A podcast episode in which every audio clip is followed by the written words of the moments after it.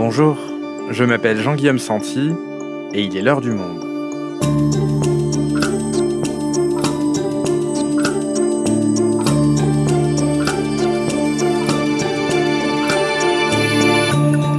Aujourd'hui, nous partons en voyage visiter des micronations. Ces États autoproclamés n'ont aucun statut officiel ni aucune reconnaissance. Pourtant, il y en aurait plus de 400 dans le monde.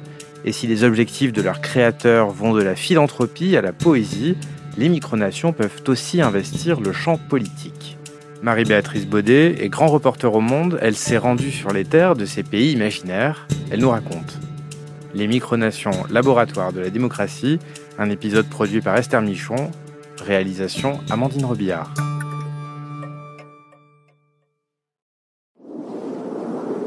Nous sommes à l'ouest de l'Antarctique. Une micronation, le Grand-Duché de Flandransis, y revendique cinq îles enneigées et volcaniques. Sur ce territoire glacial, pas d'humains, uniquement des manchots empereurs.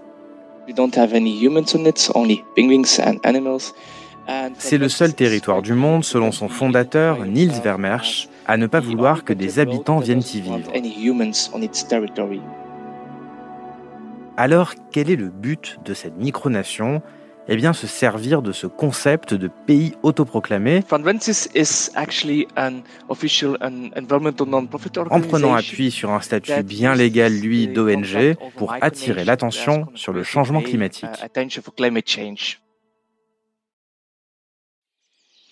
Un peu plus proche de nous, dans les Pyrénées-Atlantiques, un autre territoire se rêve en micronation, la principauté de Las. C'est un euh, Lilliputien petit village de 140 habitants, d'une superficie de 646 hectares. Petit, mais en plein développement selon Jacques Pédéonta, fier maire du village et à la tête de cette drôle de principauté.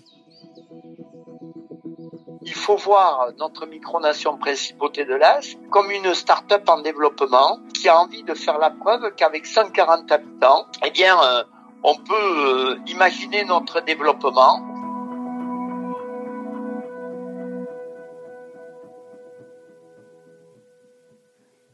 Marie-Béatrice, quand on écoute ces deux souverains, je mets des guillemets, autoproclamés, nous parler de leur micronation, on entend parler de principauté, de grand-duché, ça semble presque fantaisiste à première vue. Pourquoi toi, tu as décidé de t'y intéresser? Parce qu'ils font pétiller la démocratie. C'est vrai qu'au début, moi, j'ai cru que c'était des doudingues. Et en fait, je me suis aperçue en creusant le sujet que c'était des gens tout à fait intéressants. Évidemment, ils s'habillent, ils ont des costumes princiers, on pourrait se croire à Disneyland, euh, ils ont un drapeau, ils ont des devises.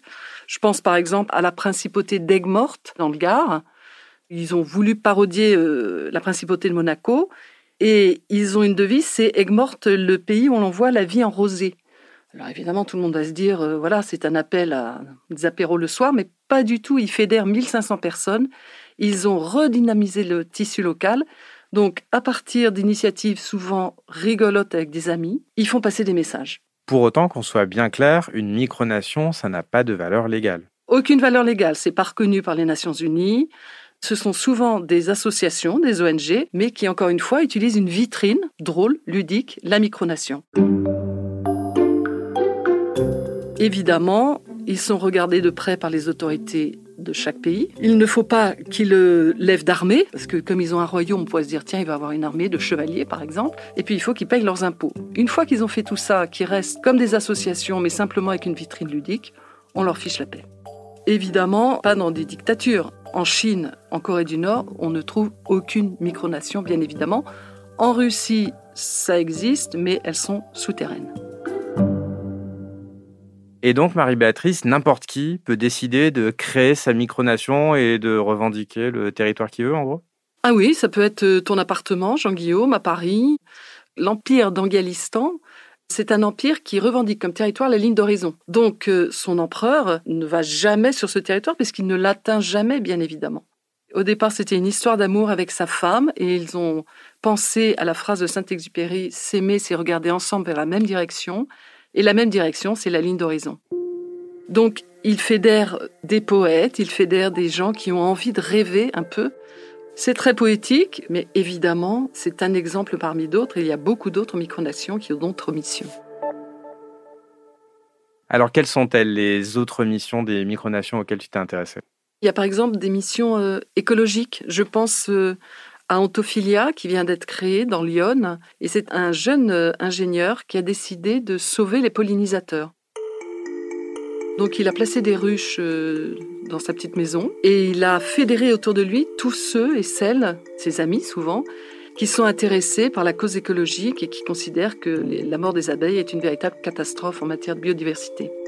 Tu as aussi des missions euh, plus euh, sociales. Je pense par exemple à la République de Montmartre, qui a été créée en 1921. À l'origine, c'était un petit peu des peintres, quatre peintres qui ont voulu euh, se rebeller contre l'ordre culturel du XXe siècle et qui, par la suite, en ont fait une république très sociale. Ils sont venus en aide aux enfants qui couraient dans les rues de Montmartre, qui étaient pieds nus dans ces espèces de taudis de Montmartre. Ils ont créé un dispensaire pour les poulbeaux. Et puis évidemment, il y a toutes celles qui veulent revitaliser les territoires oubliés de la République. Et on peut penser par exemple à la principauté de Las. Alors la principauté de Las, c'est la micronation dont on a entendu le créateur au tout début de cet épisode. Euh, tu t'y es rendu, tu as franchi la frontière. Est-ce que tu peux nous raconter de quoi il s'agit? Là, c'est un petit village des Pyrénées-Atlantiques, dans le Béarn. C'est ravissant, c'est le panache béarnais, c'est Henri IV.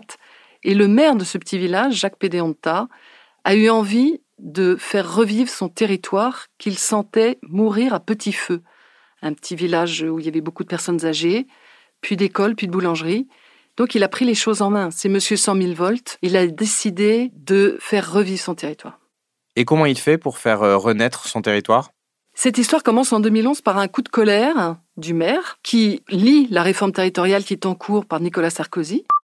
Il n'y a aucune raison que l'État s'impose une gestion rigoureuse et que les collectivités territoriales, notamment les régions, continuent une politique d'augmentation du nombre de fonctionnaires. Et il dit c'est pas possible, ça va écraser les petits territoires, c'est au profit des grandes métropoles. Il faut bouger. Donc il écrit au président de la République en lui disant donnez-moi de l'exemption fiscale sur l'essence, sur le tabac, comme ça existe à Monaco ou à Andorre. Et puis moi je veux faire vivre mon territoire, tant pis pour cette réforme territoriale. Évidemment, Sarkozy, garant de l'unité nationale, lui dit non, non, mais ça va pas du tout. Eh ben, c'est pas grave. En 2014, il réunit son conseil municipal et il crée la principauté de Las. D'accord, donc derrière Las, il y a quand même euh, un enjeu politique sur fond de désertification de la province, des petites villes. À quoi ça lui sert ce statut fantoche de principauté à Jacques Pédéonta pour sa ville? Il a plein d'idées. Donc, euh, depuis la mort de Dali, par exemple, il considère que la gare de Perpignan n'est plus le centre du monde. Donc, il va faire l'As, centre du monde. Il y a des panneaux sur la place de la mairie où on voit les kilomètres qui séparent l'As de New York ou de New Delhi. Il crée le Las Vegas Boulevard, qui est la même chose que Hollywood Boulevard, où grâce aux transhumances musicales, c'est un festival qu'il organise depuis des années, il va mettre des petites étoiles avec toutes les vedettes qui sont venues à l'As. Maxime Le Forestier, Renaud, euh, Juliette Gréco. Donc, il fourmille d'idées et ça attire l'œil. La presse locale s'en empare et ça fait parler. Et est-ce que ça marche, ce village de 140 habitants dont tu nous disais qu'il était en train de, de dépérir? Est-ce qu'il connaît un nouveau souffle grâce à ce concept de micronation? Tout à fait. Il a attiré beaucoup de personnes. Il attire des jeunes. Il y a des jeunes qui viennent s'installer. Le château du XVIIe siècle qui était à Las, qui était totalement en perdition. Maintenant, il y a des escape games, etc. Donc, il y a beaucoup de choses qui se créent. Il y a une crèche qui va être certainement installée. Donc, le village revit.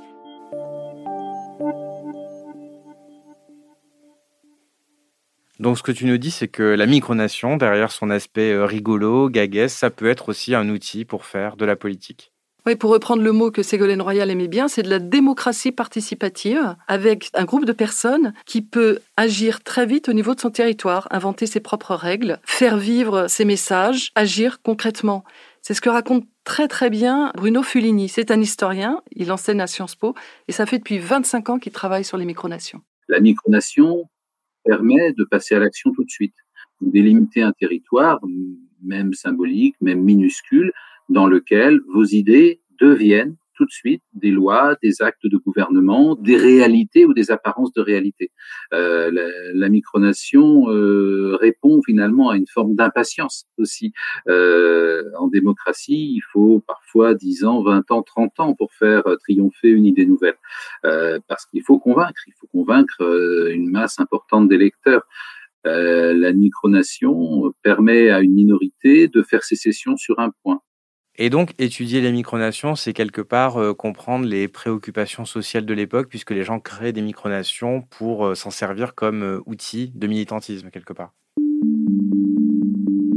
Oui, pour faire porter des messages. Au début des années 2000, en Australie, des militants homosexuels créent à l'été 2004 le royaume gay et lesbien des îles de la mer de Corail. Alors, ils voulaient pas faire sécession, évidemment, avec Canberra et leur nation mais il, se, il n'était pas du tout d'accord avec euh, la décision du, Parlement australien d'interdire toute union entre deux hommes et deux femmes.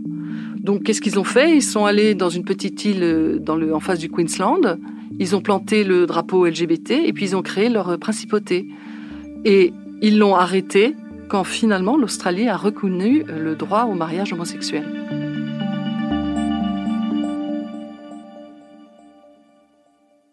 Et comme les euh, micronations reflètent notre temps, on voit naturellement de plus en plus de micronations émerger sur le thème euh, du climat, du réchauffement climatique. Ah oui, il y en a vraiment de plus en plus. Et on a entendu tout à l'heure le grand-duc de Flandransis. Cette micronation est assez exceptionnelle.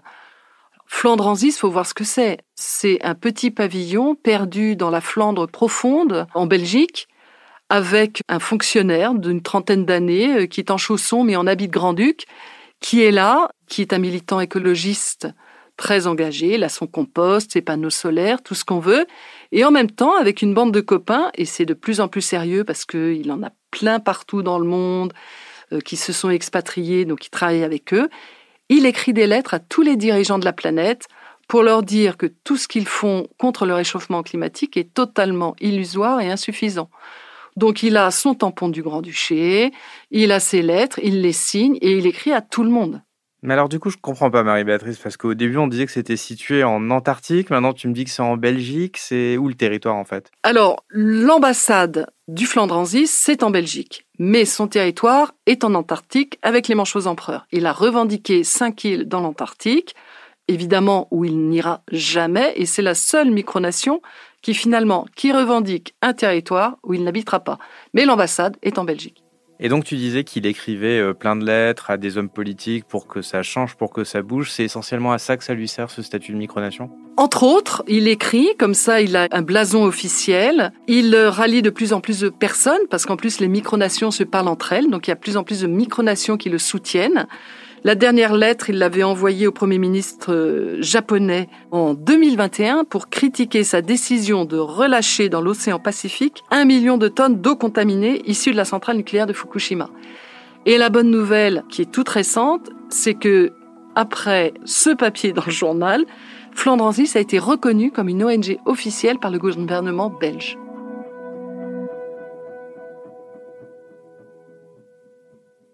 Alors Marie-Béatrice, on vient de parler de ces deux micronations qui ont des buts euh, politiques euh, nobles sur des causes que leurs créateurs estiment justes. Est-ce qu'il y a également dans le monde des micronations des dangers, des dérives? Oui, il y a des micronations qui utilisent les vitrines pour faire passer des, messages de haine. Il y en a aux États-Unis, par exemple, qui sont des micronations euh, suprémacistes ou racistes. Il y a des micronations qui au lieu de vendre des goodies euh, bon enfant, des petites médailles, euh, des petits pins, etc., s'amusent à faire des passeports et à les vendre très cher, ce qui attire évidemment des jeunes migrants ou des gens qui veulent trouver un pays où s'exiler, où se réfugier. Et là, on est dans des dérives incroyables. Mais même des vrais gentils peuvent s'y faire prendre. Euh, l'empereur d'Angalistan, qui est vraiment cet empire de, de la poésie, avait créé des passeports et puis s'est rendu compte très vite qu'il y avait des, gens qui étaient intéressés par ces passeports pour venir s'installer en Angalistan. Ils n'avaient pas bien compris que c'était la ligne d'horizon qui était leur territoire. Et évidemment, il a arrêté tout de suite ces passeports parce que ça devenait dangereux. Mais il y a des micronations qui utilisent cette vitrine pour faire de l'argent, malheureusement. Merci Marie-Béatrice. Merci Jean-Guillaume.